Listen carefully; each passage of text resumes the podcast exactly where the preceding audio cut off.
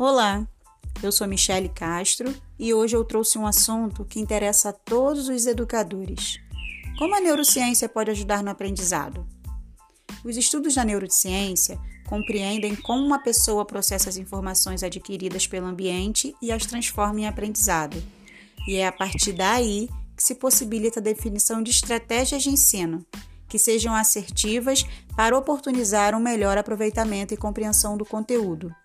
Há cinco áreas em que a neurociência pode auxiliar no aprendizado: a emoção, a motivação, a atenção, a socialização e a memória. No que se refere à emoção, pode-se afirmar que a inteligência está diretamente ligada a ela. O aspecto emocional interfere no aspecto cognitivo. Então, quanto mais emoção, mais se obtém conhecimento a respeito do assunto proposto. Nesse sentido, quando a emoção é referente a uma lembrança ou um saber positivo, a emoção deve ser instigada. E quando é negativa, esta deve ser desestimulada para que o desenvolvimento intelectual não seja prejudicado. No que diz respeito à motivação, é o que estimula o aprendizado. Neste sentido, uma interferência positiva mobiliza atenção e gera motivação. Se a tarefa encontrada tem um grau de dificuldade muito grande, fora da realidade do indivíduo, a mente pode se frustrar, havendo a desmotivação, prejudicando assim o processo de aprendizagem.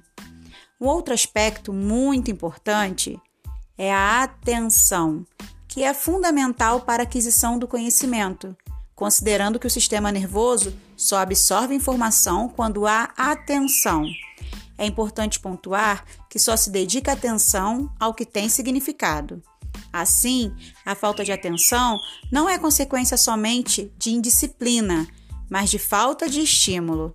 Sendo assim, para que se dê atenção à informação, é necessário que haja interação entre esta e o indivíduo aprendente.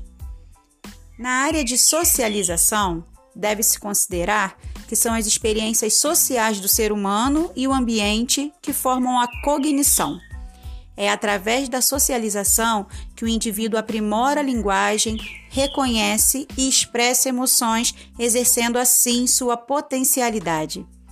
No caso da memória, que é o último ponto que vamos abordar, esta se dá por meio de repetições e associações quando há construção de vínculo e relações com o conteúdo. A aprendizagem ocorre realmente quando o conteúdo afeta, toca o aprendente.